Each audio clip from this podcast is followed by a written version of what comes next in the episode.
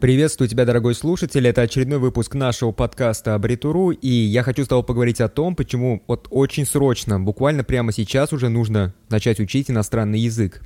Рынок труда с каждым днем становится все более сложным и запутанным, и Россия сейчас на этом этапе развития, когда многие местные компании, в том числе небольшие, загораются идеей выйти за пределы российского рынка.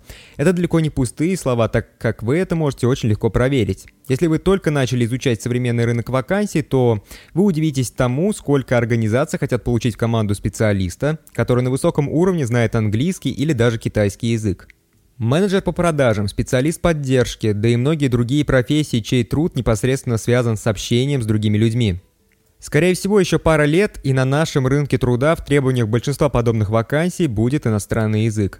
Кто-то скажет, что нам этот заграничный рынок вовсе не нужен.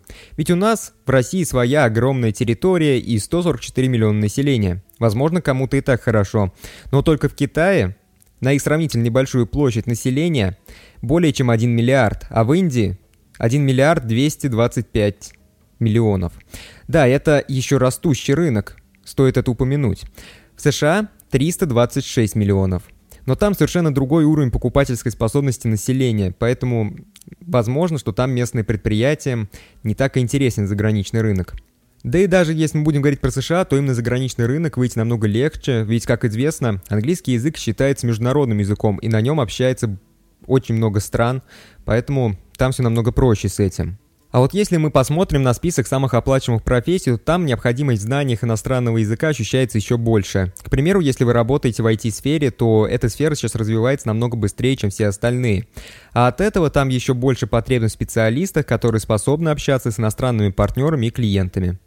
Вот и выходит, что это нужно не только компаниям, но и вам, чтобы быть конкурентоспособным на этом рынке труда. В целом, это все мы про материальное, но есть и другая сторона. Во-первых, ни для кого не будет секретом, что США и некоторые другие европейские и западные страны обгоняют нас на лет 10-15, поэтому многие нужные материалы вы на русском языке, увы, никак не найдете.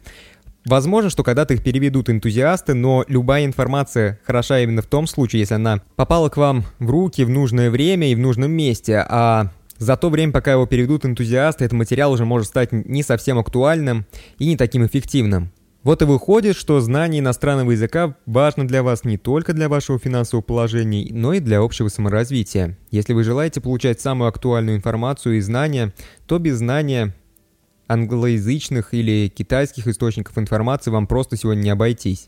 А на этом все. Вот такой небольшой подкаст получился. Надеюсь, что кого-то я замотивировал учить иностранный язык. Ну а даже если не замотивировал, то четко обозначил значимость и важность этого дела.